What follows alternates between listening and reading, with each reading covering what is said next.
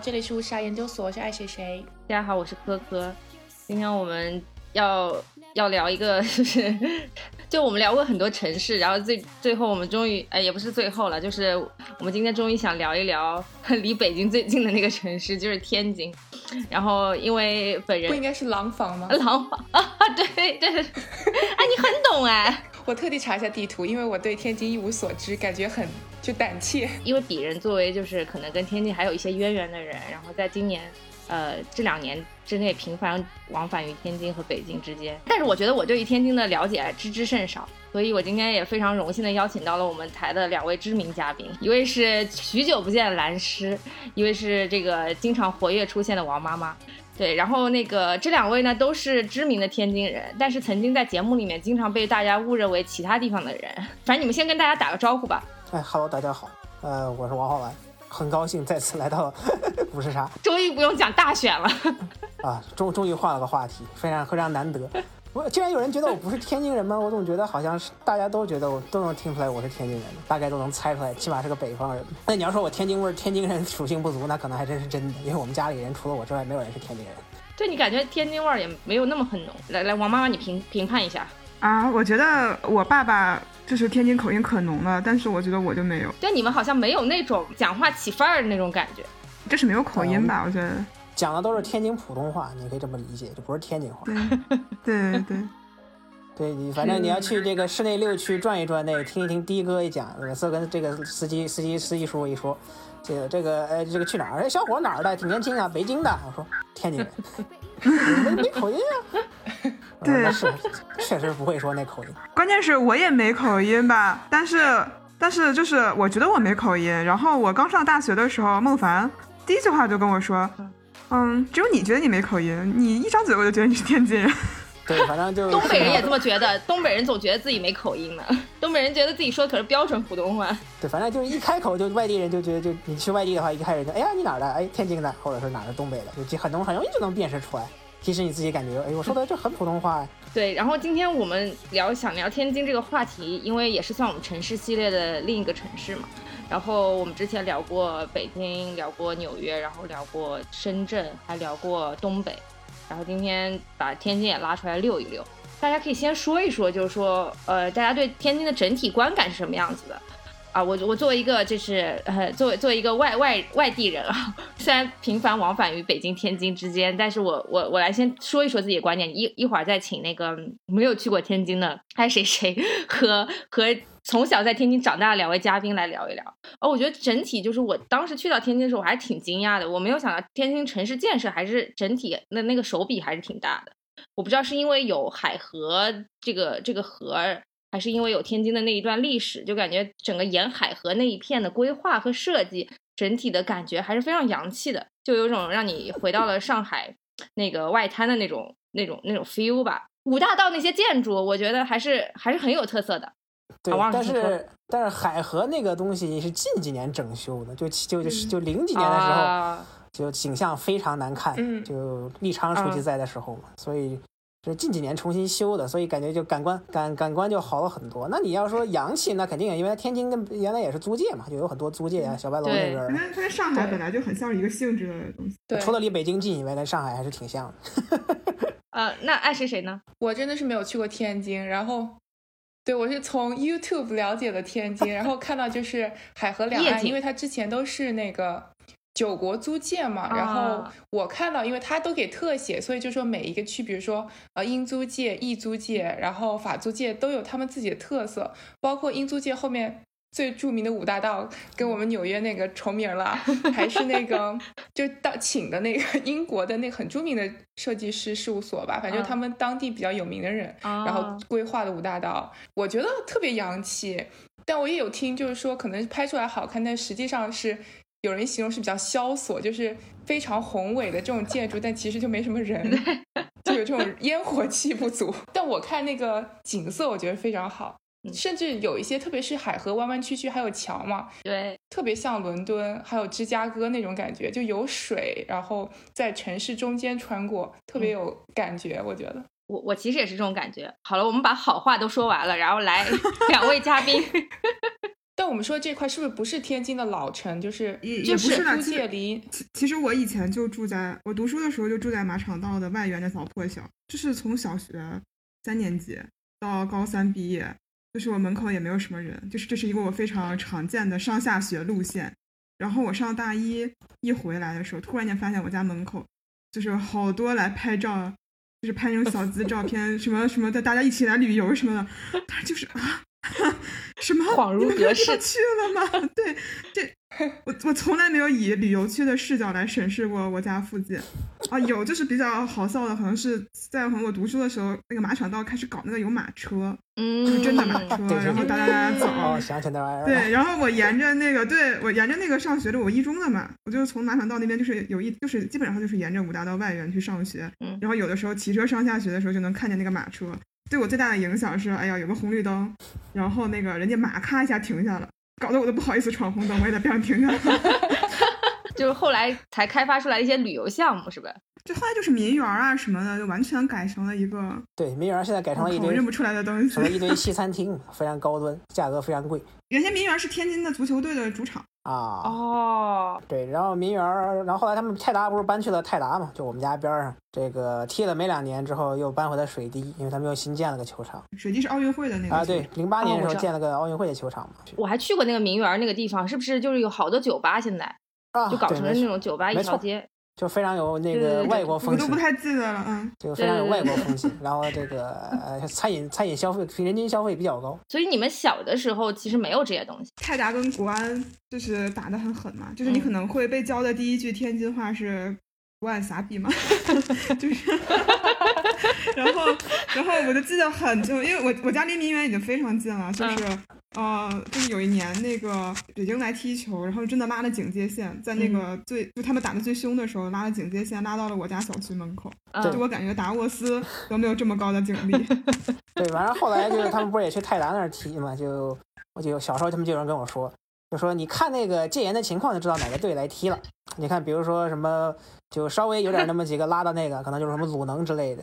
如果有什么这个什么警察这个严阵以待啊，甚至可能有武警在在街上巡逻这种事情，那肯定是国安。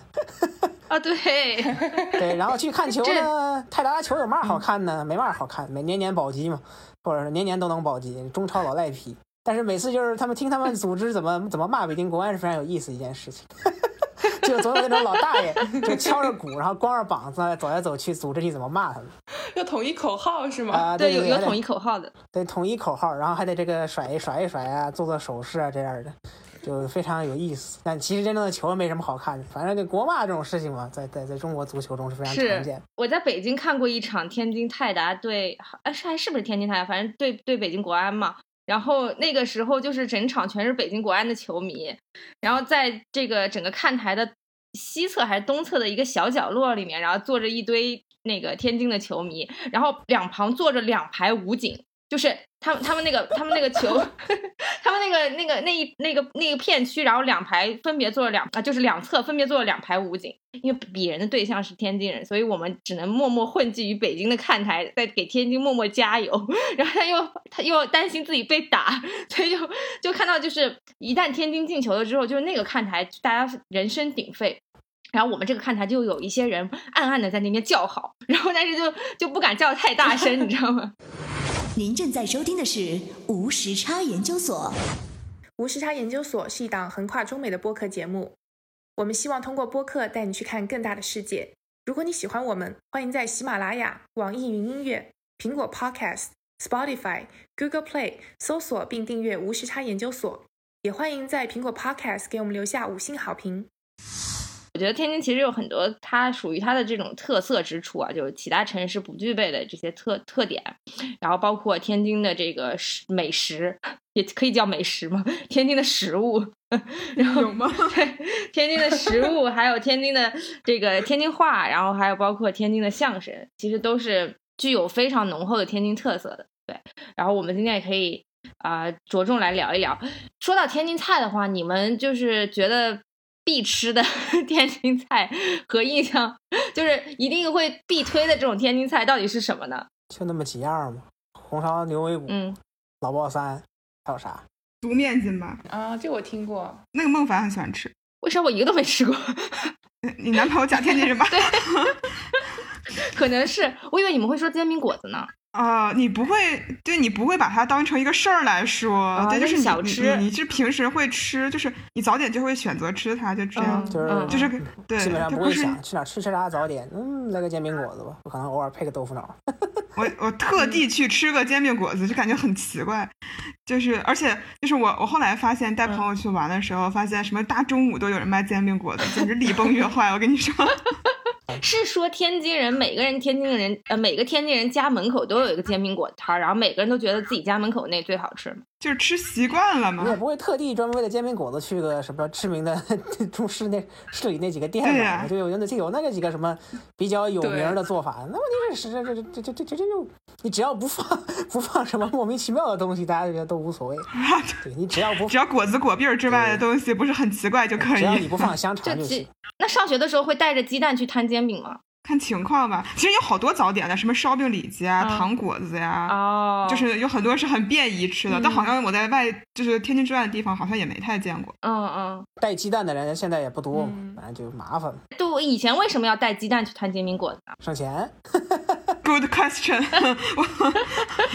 但我但我确实有。自己买鸡蛋便宜嘛？就你正常不不要的话，可能两块钱一个，一块钱一个嘛。这鸡蛋的话，你家加俩加俩鸡蛋的话，你自己买可能就一盒，我我也不知道现在鸡蛋多少钱。反正这是一个约定俗成的东西，是吧？那我是不是也可以自己带烤肠，自己带有有加烤肠的吗？我们不吃烤肠啊，太异端了。除了果子跟果篦以外，都是异端。是吗？是吗？那些那些衍生出来的加什么里脊的什么东西的，都都是都都是不被接受的，是吧？看看我的表情知道了。No no no no，绝对不行。你们在说什么？这竟然还有其他选项？那什么？那你们是怎么看山东杂粮煎饼的呢？那些不是煎饼果子呀？那它另一种吃法。对呀，那就是那是人家的人家的饭，人家的煎饼。那葱卷大饼那那不不是葱卷大饼，对，差不多那意思。你要愿意那么吃，也没人拦你嘛。反正别人，但你要是煎饼果子，肯定多加点东西，无非可能就是后来。什么演变的，加个加个加勺腐乳这种，可能还凑合能接受啊。加勺腐乳，对对对对对对。除了煎饼果子，天津还有另外一个知名的东西，叫做狗不理包子。然后我非常有幸的，在我第一次和第二次去天津的时候，就被领到了一个所谓的狗狗不理包子国营餐厅，然后见识了一下这个，就是就是呃，叔叔就是我男朋友的爸爸说，一定就是就是我男朋友妈妈和我男朋友极力反对，说千万不要带他去吃，因为那狗不理包子特别难吃。但叔叔非常坚持说要带他去体验一下天津特色，哪怕难吃，我们也要去看一下天津的国粹。然后我就被领到了那个国营餐厅，我那个餐厅真的是整体就是非常感觉上个上个世纪的那种装修风格，就那种很很陈旧那种国营餐厅的感觉。然后门口摆着一堆衣服，然后你可以穿，穿上之后就是那种清朝的黄袍马褂那种 那种衣服。然后完了之后你走到里面去，有一个。就是煎饼，那个那个是摊煎饼的撑子吧，应该叫撑子吧，是吧？就是有有一个撑子放在那边，然后上面有一个标签写着，就是 普京总理 亲自摊过的煎饼撑子，然后 就可以你可以拍照留念一样。点那个现在还还多一点，就是已经有各种各样味道的那种狗不理包子了啊！但是我觉得吃完之后确实比我们江南的包子逊色了不少。我不知道你们对于狗不理包子是一种什么样的什么样的感情？真的很魔幻，我跟你讲，那个 那狗不理大酒店，一般天津人去吃狗不理只有两种情况：一，陪外地人去吃；二，想去看看它到底有多难吃。我有记忆里面，可能吃过狗不理包子。没有超过两次吧，而且都得是十五岁、十二岁以前，都得是外地有有朋友来点名要去狗不理，然后去无可奈何的去陪他吃一顿。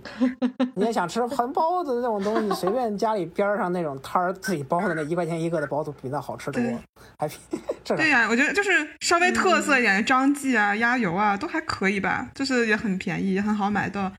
但天津人不觉得包子是早点，对不对？就是你们觉得包子是一个正餐要吃的东西。也没有吧，有时有的人也吃早点，就偶尔，但不多。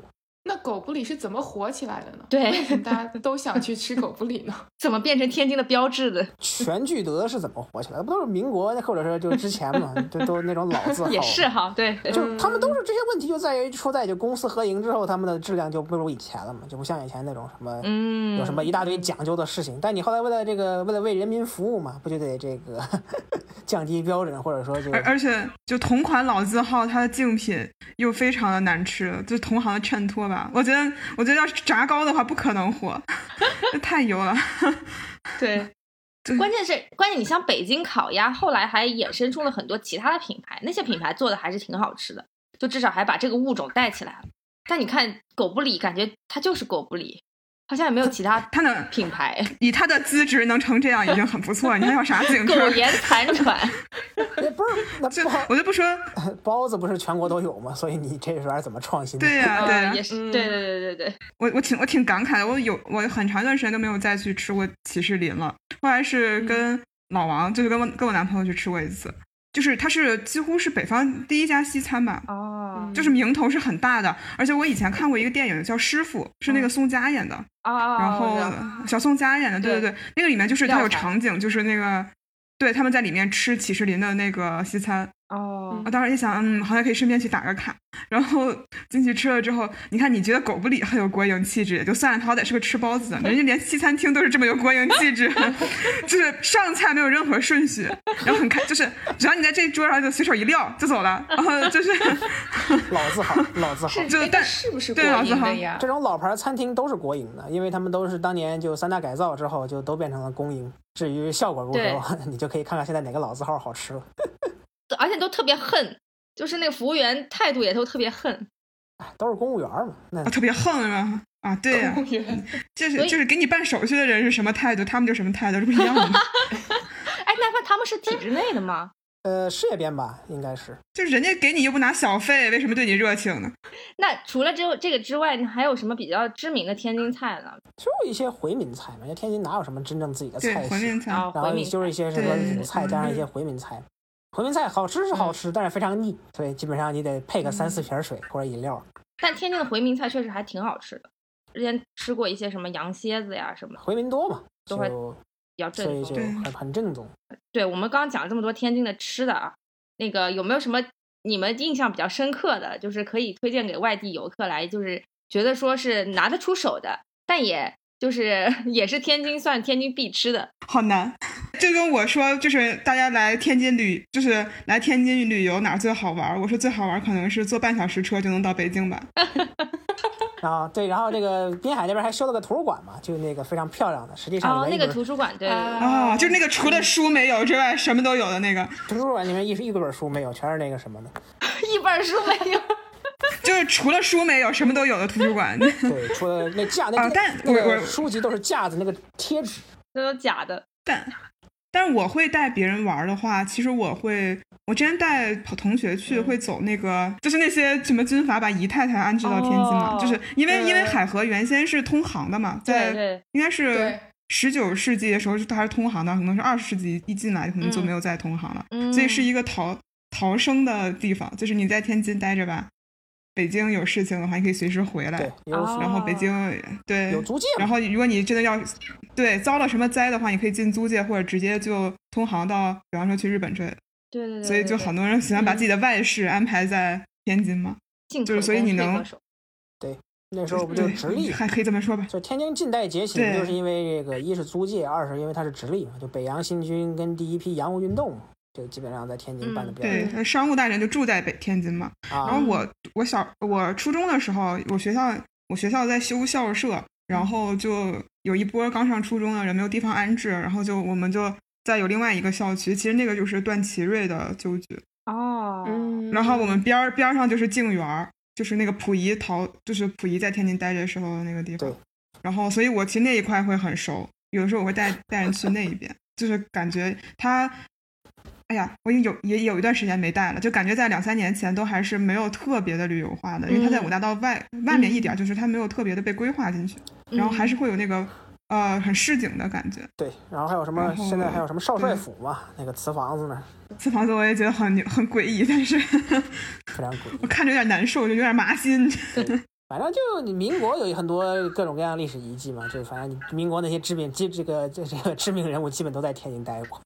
就北洋政府那些，对对是确实，就反正一下也都来天津嘛，在这里又又安全又有租界，还还能保持一下跟北京的联系，就时时刻能监控一下北京的形势。天津有地理位置的优势。那除了这个天津的这个玩的和吃的之外，然后天津话也是一大特色啊。我就是曾经经历过在被一个四五十岁的大姐叫我姐姐的情况。对，这个天津叫你姐姐是是什么人都叫可以叫吗？还是就是这个就是对女性的一种尊称？显然不能叫男性姐姐。对，男性那那叫叔叔伯伯，叫伯伯。这确实是管多大岁数的女生都叫姐姐，就省省去了一大堆问题嘛，就就反正都是姐姐，就也没有什么。我我跟我我跟我叫我妈，我爸叫我妈都是姐姐，然后你你不能这样这样啊什么这种。去歧视化的话 还是挺方便的，就不用就不管男女老少都都这个一视同仁。天因为天津话和东北话并称两大很魔系的话语体系嘛。其实我们刚刚也讲到了天津话，然后但天津话衍生出来的一大特色就是天津相声。咱们从小到大都是在天津相声的浸润中成长嘛，是吧？那肯定，我我肯定是，或多或少肯定都是。即使你没有去刻意的去听，那肯定也少不了这段子。对对对。啊，就什么相声大师那种东西，你基本上就就基本上不记得你也去过，就什么马季啊，什么之类的都都。对，马季、刘宝瑞、什么苏文茂什么的。哦，那小时候都去过，他们都很近的，就什么冯巩什么的，原先就是在好像在天津做过工人，然后就是那种。什么什么事业单位的那种年会什么的，以前还去，就很很他很年轻的时候，就是，对，就是我发现那个天津有个相声广播，它的广播就叫天津相声广播，然后我是可以背得下来它中间的广告的，然后这个广告叫西城起源。是那个是一个陵墓，就是西征起源是经市民政局批准的国家一级陵园，什么依山傍水，怎么怎么着，土质清，地势佳，西城起源人生的后花园。然后，但是我一直都不知道这东西在哪儿。我在去年还是前年坐高铁去那个南方玩的时候，我一我一经过一看，我靠，这是西城起源吗？我看到了一大片陵园，我说我的天呀，这就是我背过的地方。可能就是天津人，如果要说相声的话，可能就是他们比较欣赏老一辈那些人。对郭德纲 是不是很感冒，存在一个问题。啊，我我对我对郭德纲还挺 open 的，但是他后面的年轻人就有点觉得怪怪的，反正我我昨天还跟我同事说呢，我就看什么九字辈的，什么什么周九良什么的，就这个好像大家他一出场，大家都特别高兴，然后。然后觉得他怎么着，又又帅，又又贫，又幽默什么的。我这个这种男生在天津不是遍地都是吗？首先他长得也不是很帅，然后然后就是话说话可能挺挺贫的，嗯，对，反应比较快这种。我说这个人有什么特别之处吗？你抓一大把嘛，天津就挺好找的，就是挺好找到这样的人的。嗯，但我但我觉得作为一个南方人，我其实听不太懂相声，而且我对相声真的很不感冒。我不知道爱谁谁有没有一样的感觉。我记得有一次吧，就是之前我读书的时候，郭德纲好像要来美国，呃，就是演出嘛，然后大家都买票，然后问我要不要去，我说我没有听过，然后他们愣是给我放了十分钟还是十五分钟相声，我从头到尾都没有笑。放什么？放哪一段？我好好奇。就我没有，我我 get 不到那个点，我就是不知道他的笑点在哪儿，然后然后他们就放弃我了，大家就去就没有带我。可能就是南北差异吧。这个就跟南方人看不懂北方小品一样的感觉。我我我觉得其实老一辈的有些相声还是，我现在回想起来觉得会非常会非常，我我会觉得就是他有其实挺高级的一些安排啊之类的。对，嗯。那谁谁你听，你可以在闲的时候当播播客听一听，比方说刘宝瑞之类的。哦，老一辈艺术家的。嗯啊，我我有一次上出租车，就是那个在讲刘宝瑞的斗发，然后 然后我一上台，他可能就说两句话，我跟师师那个司机师傅说：“您声儿大一点，我听出来了，这是斗发。”哎呀，哎呀，小姑娘还挺行家。不过我后来意识到，就是有一些我爸小时候给我讲那些笑话，其实都是相声里来的，就是。有时候我觉得我爸笑话特别多，特别好笑。后来我才听到原版，哦，原来都是相声里说的，素材库。我 我觉得对我听相声造成最大危机的就是科科。和爱谁谁，你们搞的这个播客和对，以及就是因为你们，我才有一点听播客的习惯。要不然以前其实我路上都会放评书和相声。是吗？哦，是哦。那看来播客业对相声业造成了极大的冲击。哎呀，我真的觉得我我我我以前就一直会开车听评书，就是我我前一段不是安排旅游都是去那个我我上上周是从那个荆州。往回开到武汉，就是他其实是那个，而且我正好听的就是关羽那一段，就是关羽大意失荆州，然后死掉那一段。然后我还我坐在副驾，然后心里有点难过，还喝了点酒，然后一边听一边心里挺难受。就袁袁阔成的那个哦。但其实现在大多数情况下会中间听长途的，就是评书和播客加法。汉寿亭侯咎由自取，是匹夫也。哎，是是，但是那个那个他，因为这个就是艺术的魅力，他把劲儿给你给到了，然后好像就是特别烘托的这个气氛。然后我去的时候正好初冬的时候正在下雾，边上还特别凄惨的感觉，非常有意思。是评书的那些讲评书的爷爷也是天津的，是吗？不是吧？那就不完不完全是袁哎袁阔成是天津人吗？我现在搜一下。但是就是其实曲艺什么的，它都很相通嘛。就是他们开头都是在什么，就是北京天桥、像天津什么三不管这种地方撂地儿的嘛。就是是他谋生的手段嘛。对对对对。所以就是他是很相通的嘛。反正这种什么曲艺演员啊、相声演员、评书演员，大部分都是天津人，就是不管是不是天津还是北京发源的。但就是这一辈的基本上也都是天津去的。就是从天津去北京，他这个叫什么叫呃北京学艺，天津走嘛，就是你基本上经过在天津的考验，才才有可能大红大紫。天津市场比较严格是吧？啊，对对对对对，因为市民都比较能说笑话，大师比较多，所以就 对对对哦，还真是天津人。对，我觉得袁阔成好像是天津人。那既然说到天津人民，那天津人民的性格到底是什么样子？天津人民能把对相声的执着。但凡有点正地儿上，可能经济也能好一点。不是瞎说的。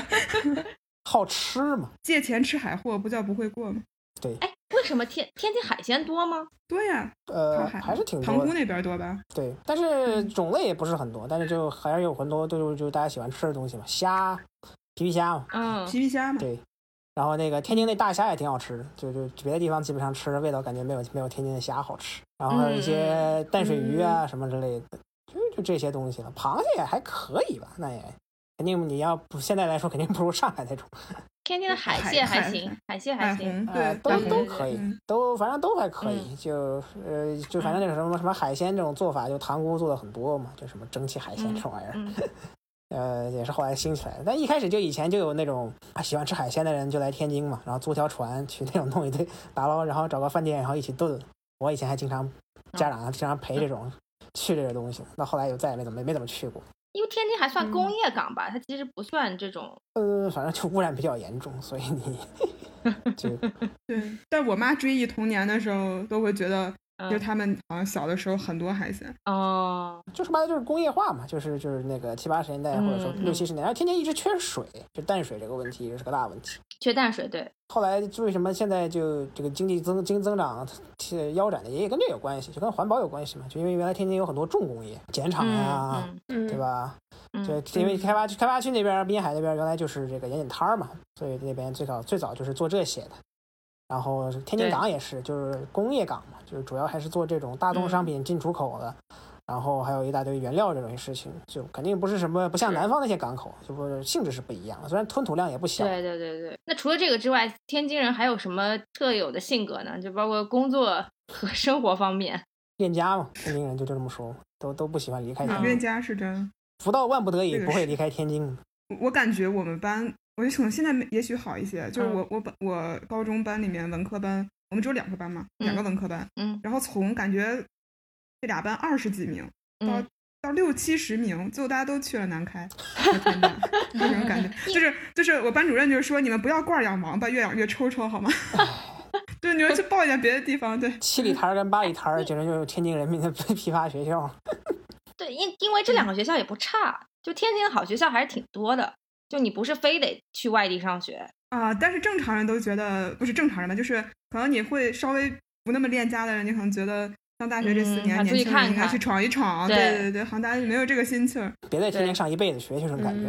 但是还毫无疑问的，还是本地本地人路上本地大学好上啊，对吧？啊，对。而且分儿也……那我有同学上大学比上高中都比离都离家近，大学离家比高中离家还近。但是现在天津留给年轻人机会多嘛？就是。就感觉好像没有什么像北京这样这么多的机会，包括也没有什么特别多的这种互联网企业。就那你们毕业的这批同学，大大家到底在干嘛？就在体制内的多一点。啊，我这边感觉有混在大型国企，对大型国企，公务员这种会有。嗯嗯嗯。然后真的在这种民企的，我没有什么特别的印象。对，比方说男士，就是你要对标一个，假如说有没有可能就是把天津对标某一个美国的城市，你觉得是哪一个？好像还真没有，因为你讲离华盛顿，因为美国它不是没有像北京这样的嘛。就华呃华盛顿首先它不是政治中心，但它没有经济中心的效应嘛，因为就整体人口也少。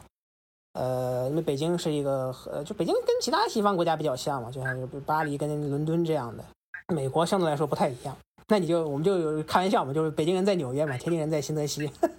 实际上实际上是一个非常不恰当的比较，但是就非常有意思。对，就我觉得天津是不是一定程度上也跟东北一样，就是在这个整个政治就是政策引导下发展起来的。然后如果后续的话不不把它作为一个什么就是所所谓的政治发展的重要的方向的话啊政政策发展的政策就是国家政策的重要方向的话，那可能就是会存在很多后劲不足的问题。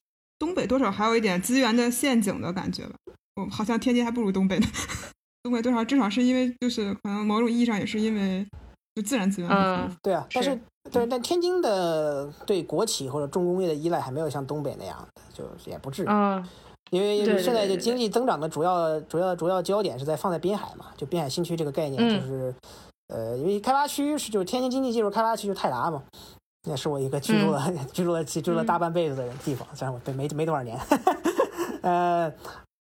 就是本世纪初发展的比较快嘛，它首先就是因为它但是它滨海新区整个是一个这个新的这个行政区概念嘛，就原来原来是个概，原来最早零九年之前是一个概念，啊，就像那种国家级新区，零九年之后正式重新批复，拆掉了塘沽、汉沽这个地方。那滨海新区整体来说是一个非常庞大的存在嘛，但是它实际上经济核心就是开发区嘛，因为塘沽还是那破样，啊，汉沽肯定好不到哪儿去，就其他那些功能区也就是相对来说配套嘛。那为什么爆炸出的一个问题，就重要的问题，就是因为这个城市规划有问题。就你想，核心居民居住区跟工业区离那么近，在世界上是少有的。但只有在滨海新区这种呃混合概念下才会出现。零八零九年之后，呃换了领导之后的投资的投或者说就是发展方向有些问题，就是像余家铺啊、响螺湾呐这种在全国都出了名的鬼楼，就是那个时候兴起来的。就是它时间实际上没有没有这个能力消化嘛。就外来人口虽然流动比较大，相对来说市里人更多，呃要多很多，但实际上还是不如像那个。组成一个所谓的金融中心的样子嘛？其实当时规划的时候是有规划滨海新区是有故意想要区隔，就是老城的居住区和这个工业发展区的之间的这个这个关系的。他们就想灵活嘛，就最早八十年代规划时就因为这块地大嘛，然后灵活，得摆脱天津市市政府的这个这个 制约嘛，就更加自由一些。因为我们知道，像天津这种国企或者说政治高地的话，市内的关系错综复杂嘛，想要这种招商引资啊。或者引进这种外外，或者说这个做这些工业加工的问题都不是很好，都不是很好看，很好做嘛。那么天津开发开发区之所以那时候应声而生，也就是跟这种浦东新区一样，就类似的，就另辟蹊径。嗯。但是它一个问题就在于它离市里太远了，至少有，因为大概有至少要开四十分钟车嘛，所以就导致了现在就有一个很明显的问题，就是它始终无法达到像这个市内六区那样的这个生活生活条件，或者就相对来说配套设施不够足够。就肯定市里面大部分人是不会愿意这个搬到滨海新区的，就不像像上海人搬到浦东那样的。就是说白了，就是这个，呃，这个滨海新区跟天津市还隔了一堆 莫名其妙的这些郊天津的郊区嘛，就什么武清啊之类的。哦，还有市郊哦。对，因为它离得就是很远的，就是整体就像现在他们就从今年我看了他们这两天嘛，就你前两天跟我说的什么破产的事儿，我刚好重新看了一眼。那么新的规划就是说，就是直接说是双城。就天津的双城，就是市城城区跟这个这个滨海城区，就两个城两个城市嘛。那个现实就是个现实，这个就是这个样子的。刚刚我们其实讲到那个滨海爆炸案嘛，比方说我们蓝师就是曾经住在滨海新区的那一位勇士，然后来讲一讲当年到底发生了什么。然后那年刚好我在刚好刚好就八月十二号嘛，八月十一号晚上，我刚好在在天津，就因为我订了八月那年应该是我记得很清楚，八月十七号的飞机回美国的。呃，所以就基本上进入了这个暑假最后一段期间，非常不想、不不情愿的回美国阶段了嘛。就是这个最后最后一周开始多多愁善感这种事情。晚上十一点的时候，十点多的时候，我的印象是啊，就也许可能记忆不准确，就是那时候因为有一个第一声响，就可能是很小的那种，就离得很近的人能听见。他说：“谁这么晚了放烟花啊？”就这种感觉，因为就那个一开始那个声音跟烟花很像。然后就是第后面两下两次爆炸了嘛。第一次那个爆炸之后，大家就从房门出来了。第二次大家就就都都下楼了，就非常奇怪，就不知道发生什么事情。呃，因为我们家那时候实际上就离现场虽然很近，但也不是就没有就不是那种一公里内嘛。就所以说我们家整体是没受影响。就就我们那些我住的那个地方，玻璃也没碎。但是我们家后面那个小区，这个玻璃都碎了。就就其实就离得还是很近的。然后就大家就纷纷议论嘛，是不是什么加油站炸了呀？然后这种事情，就就是你能体会到那种谣言满天飞嘛？就那时候我们就感觉，就第一线人民作为灾区人民，就能体现到什么叫谣言满天飞。后来你就能发现，这个空气中弥漫弥这个弥漫的这个气息就不对劲嘛，感觉有毒样子。然后后来我们那天晚上就，因为一开始你你不知道爆炸事情就已经结束了嘛，就一家就一直害怕是不是还会有第二次爆炸这种事情。然后我们甚至还跑躲到公园之后去。然后那天晚上好像说最后我们就。各种各样折腾到了五点，然后第二天一早我们就决定说，就怕什么有毒气体啊，然后老人身体不健康，就大家集体跑去北京避北京北京避难去了，然后就在北京待了几天，然后就回美国了。反正印象就很深刻嘛，呃，因为也有认识的人就也受了很严重的伤嘛，就甚至在医院中躺了大半年。它是什么东西爆炸了？当时化学化学化学仓库的爆炸嘛，那应该是什么硝化棉起火，然后然后有很多违禁品吧，也不是违禁品，就危险品。然后都堆积，也有消防的问题，然后就爆炸。对，消防一开始对事后追责了十几个流程嘛，相当于。事后一个重大的问题就是天津港嘛，就天津港原来是个独立王国，相当于就针插不进、腿活不进，那帮人港务局那帮人以前横得很。嗯，对，就是你们还有印象那个特别垮台的那个新闻发布会吗？嗯，就是就是那个爆炸之后做那个发布会，就是非常拉胯嘛。呃，基本上就是现场的相关的。工作人员就是一问什么都不知道，这其实背后的原因就是刚才兰师说的那个，就是天津港和市区各自为政的这个情况。嗯，所以其实可能，比方说当时是卫生部门的官员，可能他也是什么也不知道。对。然后这个这个直播的发布会播着播着就掐了。对。然后还有就是，所以是一个非常非常糟糕的事情。啊，天津卫视一直在播韩剧嘛。对，非常有非常有名啊。对。这个这个锅肯定不归不归天津市，但是。对就你整体的这个危机发布的这个过程就是非常的拉胯。就反正就是你从各维度上去评价这个发布会，什么透明度啊、公开啊、这个形象建设都是零。那滨海和市市区的关系现在之间是怎么样一个管理关系了呢？所以开滨海新区设计设计之前嘛，就是它只是个概念的时候，就只有开发区嘛。然后后来一度有过市委副书记兼滨海新区区委书记这种事情，就零九年之后，就它是个副省级嘛，就是就相当于副部级官员嘛。就是直接领导，但实际上滨海新区虽然说重新划了这个行政区，但实际上还是各自为政。就里面那几个什么塘沽那些人，该该该怎么还是这个班子班子还是那个班子。是不是因为滨海的区位优势啊？就就区位比较高啊，所以给了他这么大的自由度？就它是国内就最早那几个新区嘛，就一个是浦东，就浦东之后就是滨海新区那个概念。呃，国家这时候政策给的也很多嘛，就那个 温总理在任期间也有这个原因。另另外的话是是就是因为因为我之前就是接触过一些项目，很多项目他会把他自己的那个总部设在天津，因为天津有非常好的税收政策。天津因为它整体的这个只是直辖市嘛，所以它的税收的这个它没有所谓的这个省级留存，所以它整个地级留存的税收比例会比较高。所以很多嗯互联网企业或者很多新的这种创业企业，他会把愿意把自己的总部放在天津，然后跟天津政府谈一个比较好的税收返还政策。也就是说，我给你交这么多税，然后你地级的基本上前几年百分之百全部返还给我。所以呢，天津最后就演变成了它是所有互联网企业的开票之地。滴滴会把它的总部放在天津，然后他把它的票开在天津，然后天津又把税收返还给滴滴。然后很多企业就是只有一个空壳公司设在天津，但其实并没有实质的业务在天津开展。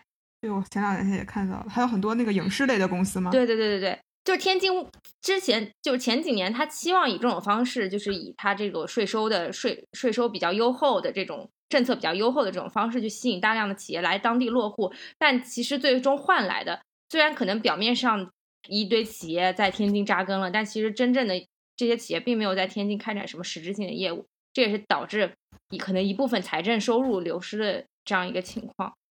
人才引进计划也是一样的呀。对呀，人才引进计划也是一模一样的。就前两年，是去年还是前年的时候，就刚开了一个人才引进计划，让你来落户嘛。就他们很快就发现了那些人，海河英才，对那群人来，对那群人来落户了，然后马上就回北京上接着上班去了嘛。对对 对，是的，是的，是的。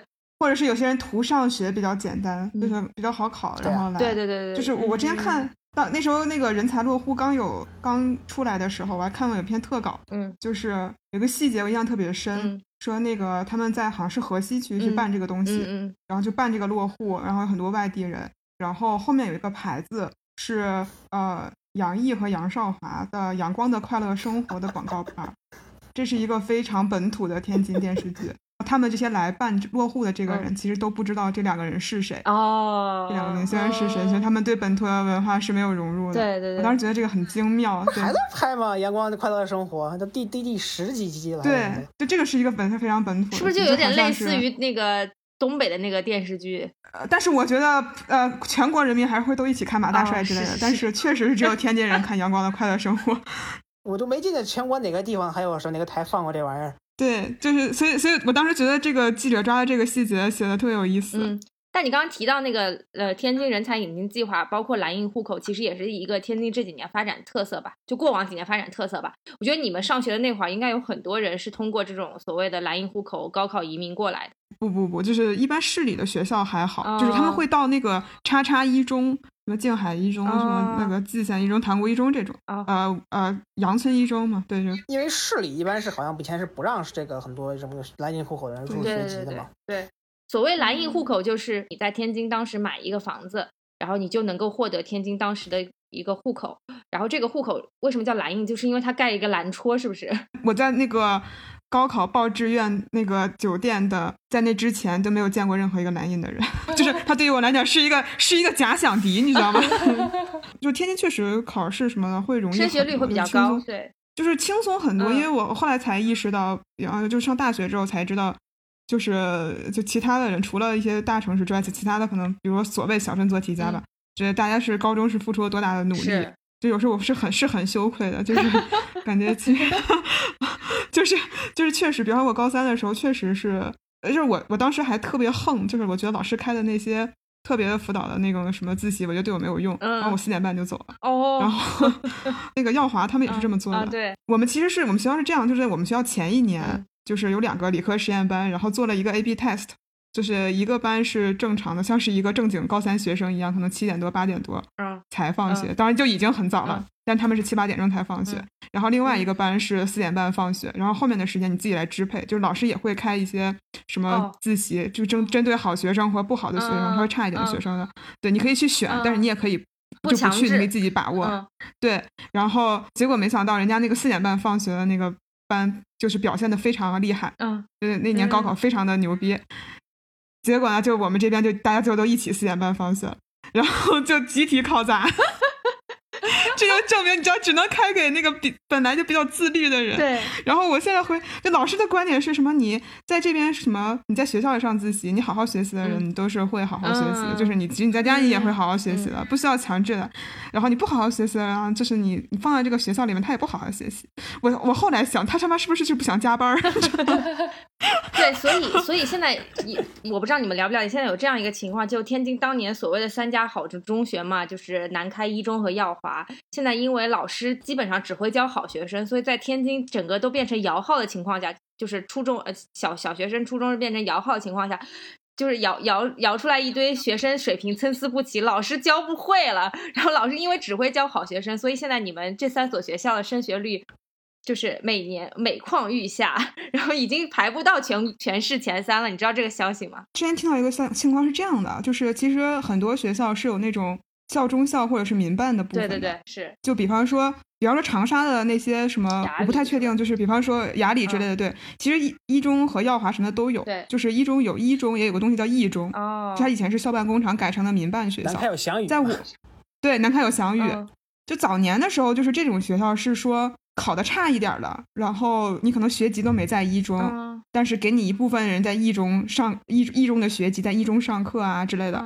就校校中校，可能老师会互换，然后是学校挣点外快这种感觉，是不好的，就是成绩稍微低一点的学生，然后去那边上，然后而且可以保他们的这个百分之一百一本嘛，就一般这种学籍就是什么，最后最后最后模拟考试之后，把那堆人那个不到一百名的什么一百五十名的人学籍扔到那个附属学校去。对，但是这个情况我不是很了解，因为其实一中的文科班就不知道天津市五所干没干过这事儿啊？就还就因为好在地方是，比方说像一中的文科班就两个班，所以基本上大家一本的上线率就是百分之百。嗯，就俩班嘛，对对对，而且就我就这个题外话，就是我当年有一个同学考到了那个艺术类的最顶尖的学校，人家其实那个。考三百分还是四百分就已经直接去了，为了学校的那个一本率，还自己为了学校学习，你知道？然后，然后呃，这个这个岔开了。然后，但是现在的情况就是因为都是摇号摇过去的，对对对，反而是一中的这个公立的这个部部分，嗯，就是学生的质量参差不齐。是。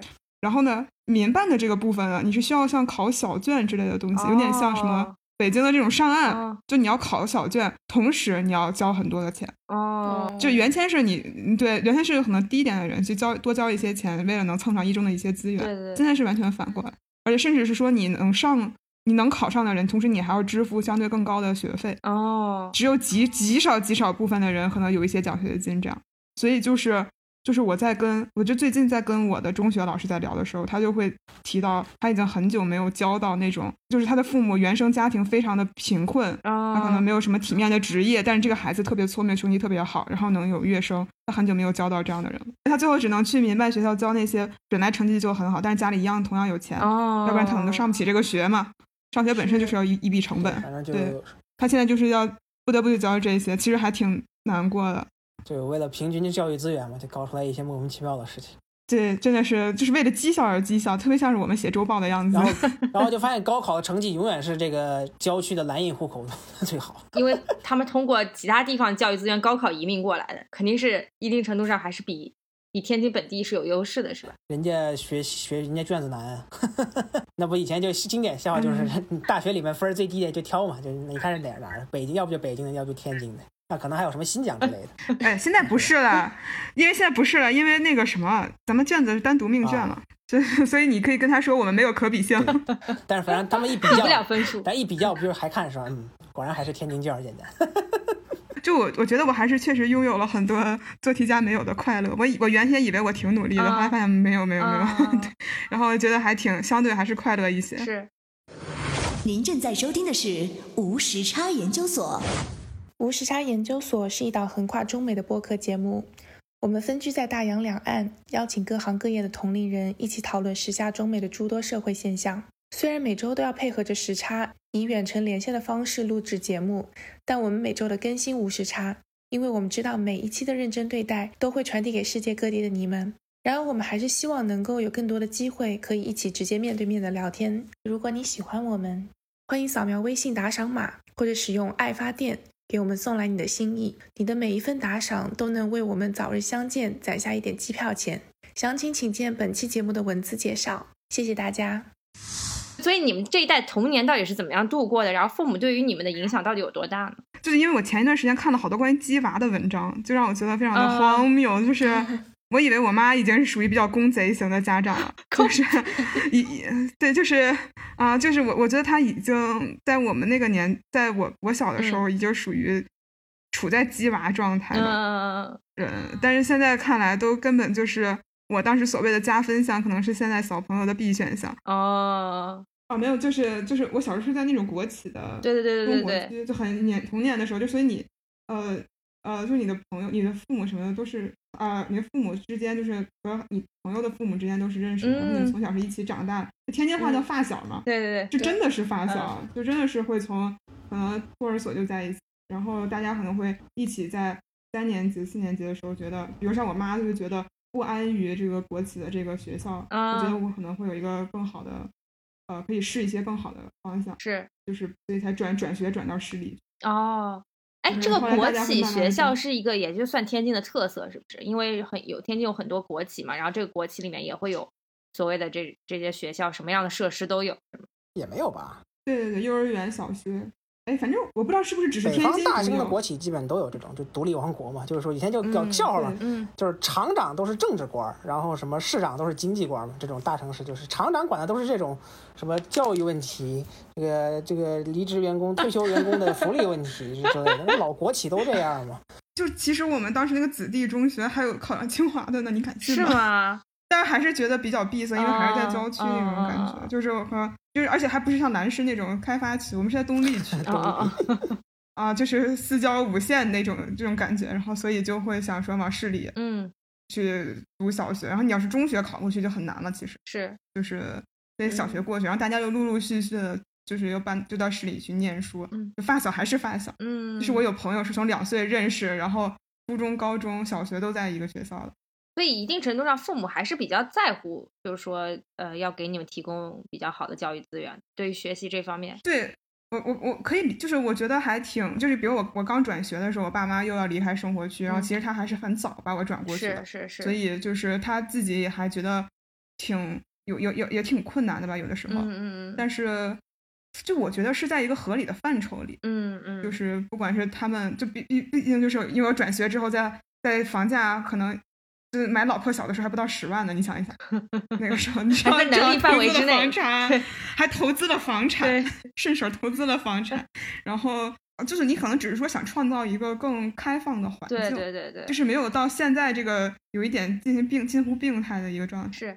还属于孟母三迁的范畴，但是，但这也很 难得，因为当时那个环境下，大家都是在这个所谓体制内的一个大厂里面，他给你安排好了什么生老病死的感觉，但他能够跳出那个范畴，然后去想说给你安排一个其他的地方读书，是不是还挺不容易？爸妈比较年轻吧，爸妈比较年轻，而且就是有我特别好的朋友，当时好像也转出去啊，就我妈会觉得好像不要让你觉得好像大家你身边的人有了更好的未来，然后你是因为我的决策有问题。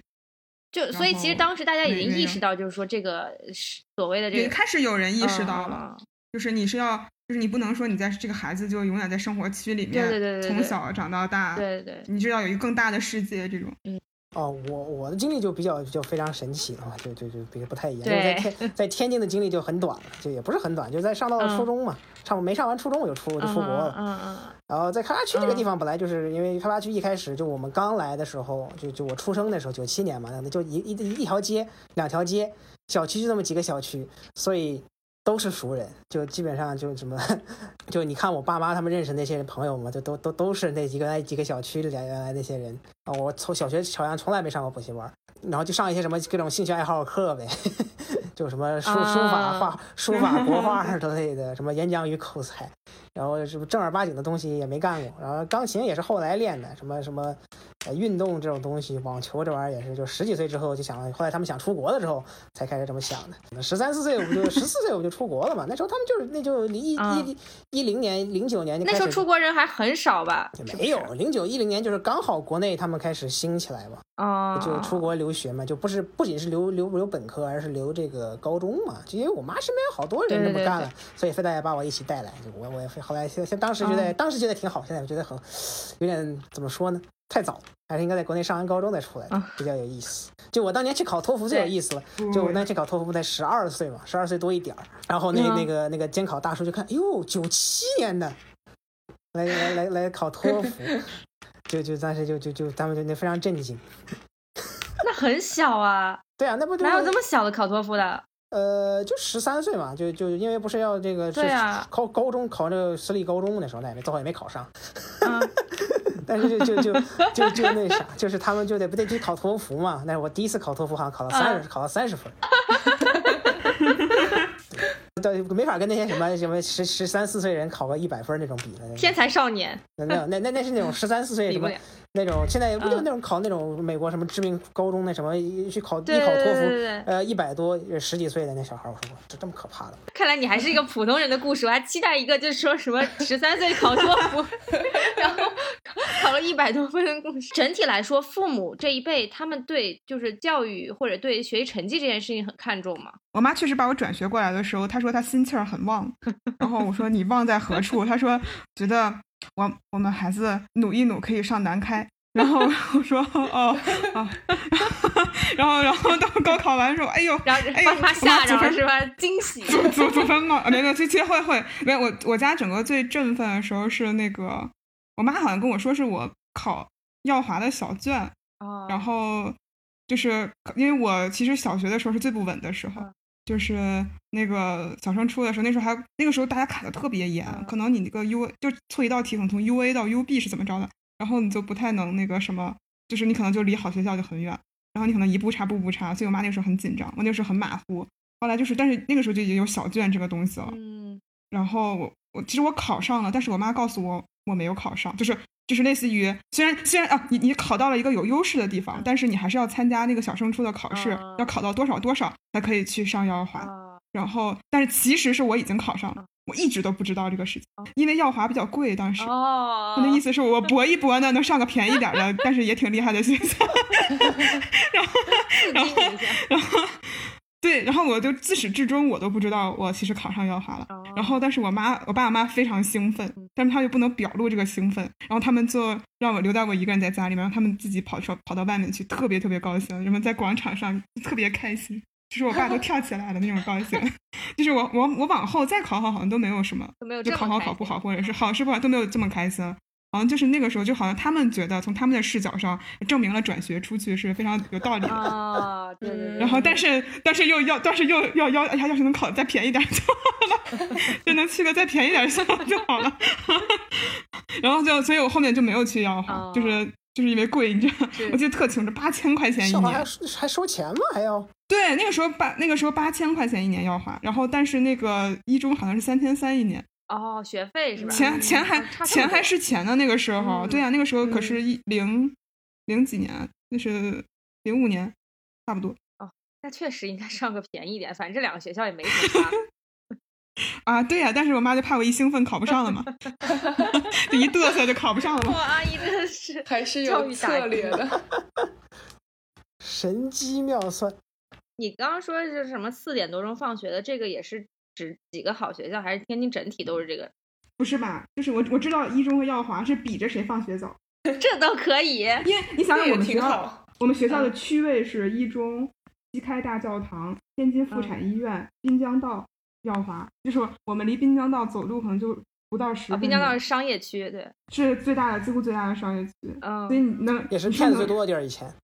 对，但是就是。你就想我们怎么能好好学习呢？是，这谈恋爱多方便。对，这这个跟爱谁谁的那个学校也挺像的，跟深圳深的。我们一出门就是步行老街，而且放学也很早，深中。对，四点吧。你听听，也没差到哪里去，是吧？而且他们他们好像爱谁谁，他们好像放完学之后还有是各种兴趣班可以上，就是就是课外活动。每周三的最后一节课，那是四点之前的，是每周三之前。对 对对，最后一节课是课外活动。那好像还真少，就可能就那个年代就有有过，全国都有这么倡导。有些学校就对素质素质教育素质教育素质教育，对对对。我觉得这种其实挺好的呀，都听进去了。我我也觉得挺好的，因为我们学校这爱叫什么？学在南开，玩在耀华，爱在一中嘛。然后你们谈恋爱比较多是吧？是的，是的，好那个，对，你听过这话吗？但是这个是很实在呀，就是什么？我觉得我们图书馆里面女生坐在男生大腿上的比例比大学多。老师，老师去哪儿？老师都不管管。不是老老师会，老师会说，就是就是老师，我觉得还是挺唯成绩论的，就类似，就是也不是唯成绩论吧，就是你就是人嘛，就你业务，对你业务做得好，那其实没有立场去说吧，就是你除了注意安全之外，你也没办法再去叮嘱什么别的，对。啊，就你确实也没立场，就是我眼瞅着，就是我我发小。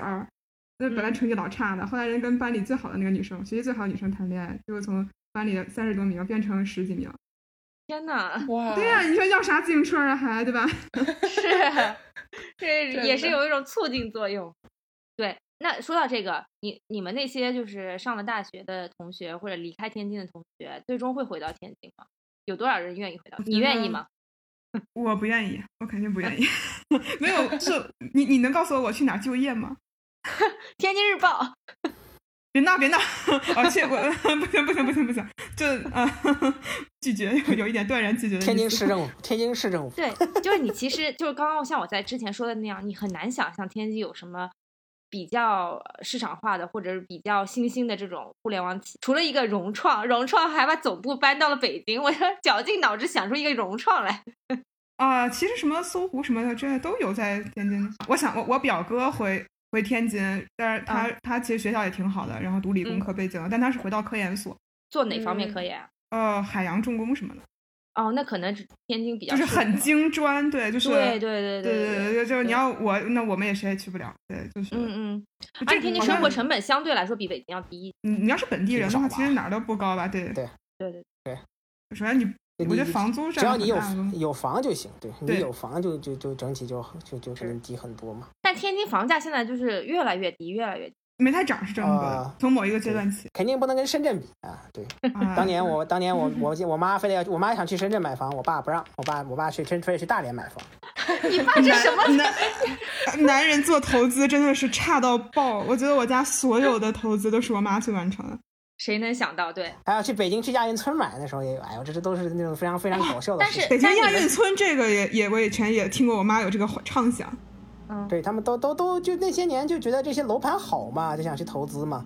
嗯，就是当年的你们会想到说天津房价现在是这样一个情况吗？零几年那时候那情况，看现在这情况也差不多嘛。我转学是零二，是世界杯那一年嘛，房子是八万块，所以你不觉？所以我看现在房价，我觉得还可以啊。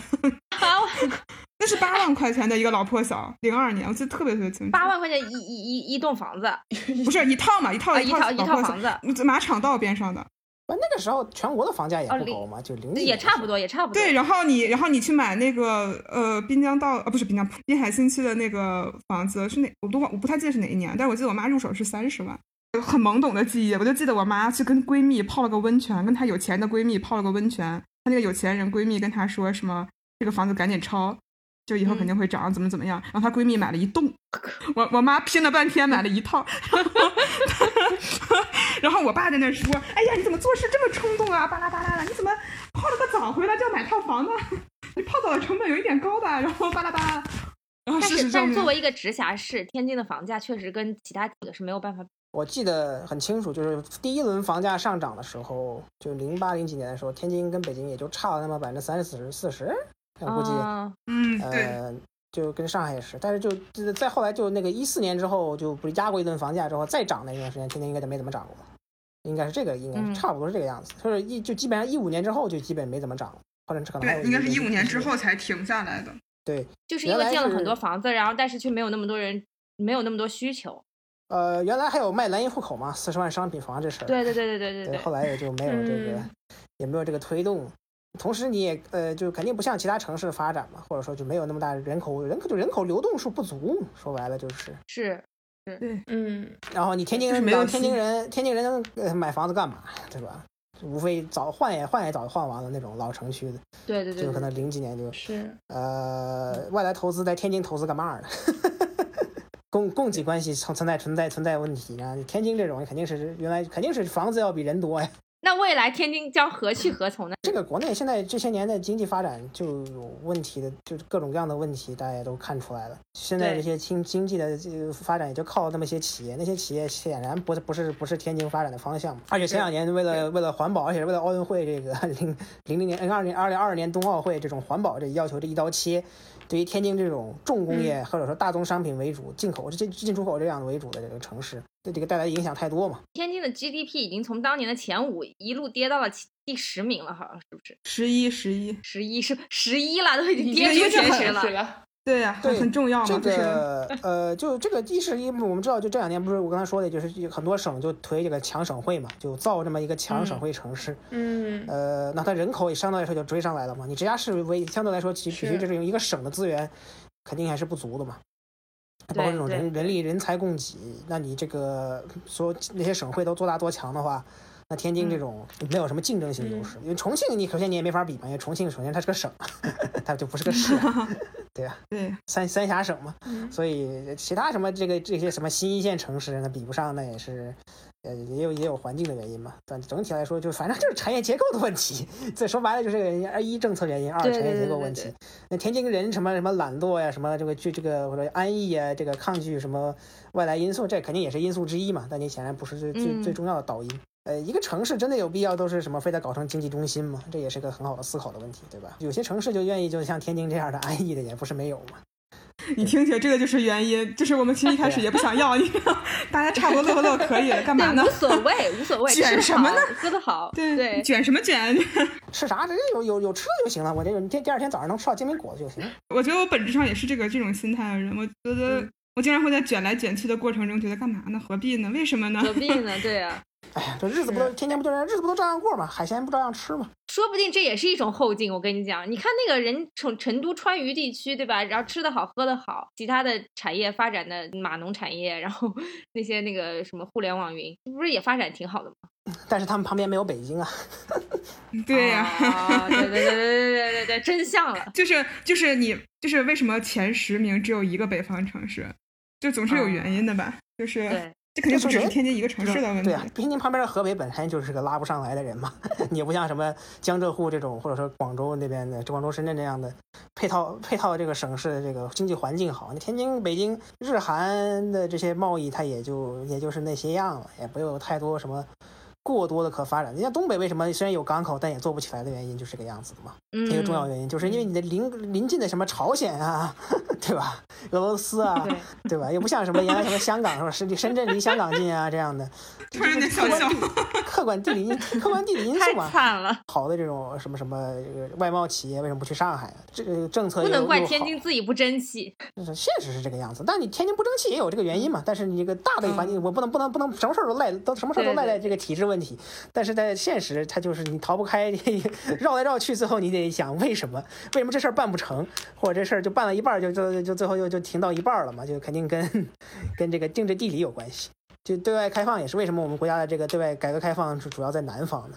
对吧？嗯。而且为什么上海在改革开放初期这个耽误了那么十年左右时间呢？上次聊深圳还能聊出一些深圳未来的方向。嗨，就这样吧，也没有说无解。但我觉得是天津人都活得很挺开心的呀，挺开心的，就是本地人，我可以接受现实。然后就是我觉得天津人特色就是你，你可以把一些不开心的事情都处理的非常的俏皮，乐呵乐呵就完了。就是面临一些不开生活中细小的不开心的事情，就是都有一些。很开心的、很不着调的方式把它化解都能找到其中的乐趣吧。那可能就是一些性格和骨子里的东西。那个今天非常感谢两位天津嘉宾给我们普及了这么多跟天津有关的东西。我记得之前有很多电电台都聊过天津的，包括天津的美食啊、天津人啊、天津的一些文化。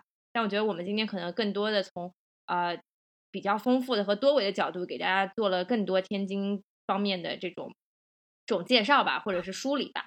然后我觉得也是成秉承了我们台比较高的格调，然后 讲出了一些别人没有讲到的东西，也让我这个半个天津人，然后重新刷新了一些对天津的认识。然后回去也可以跟我的跟跟我那个跟我男朋友的爸妈，然后促促膝长谈一下我对天津的 新的见解。对，然后希望听完这期节目的朋友呢，然后也可以也可以就是呃对天津多一分了解吧。但我觉得就是大家的心态就很还是还是挺挺乐观和开放的，然后特别像王妈说的，就是以以一种很乐呵的方式就把这些事情解决了。我觉得这种乐天的心态，其实在现在的社会生活中，某种程度上也是必不可少的。就这么着吧，怎么你天津话怎么说？丢脸了，我们两个人说不出来。哎，你俩行男士你男士你男士你努一努，我天津话不行。我也不行，我们就用一个天津市的总结吧，就是哎，好也好到哪儿去，坏也坏到哪儿去，就就这样吧。对对对对对对对。本期节目就到这里，非常感谢两位嘉宾。好嘞，谢谢大家，谢谢大家，拜拜拜拜。somehow.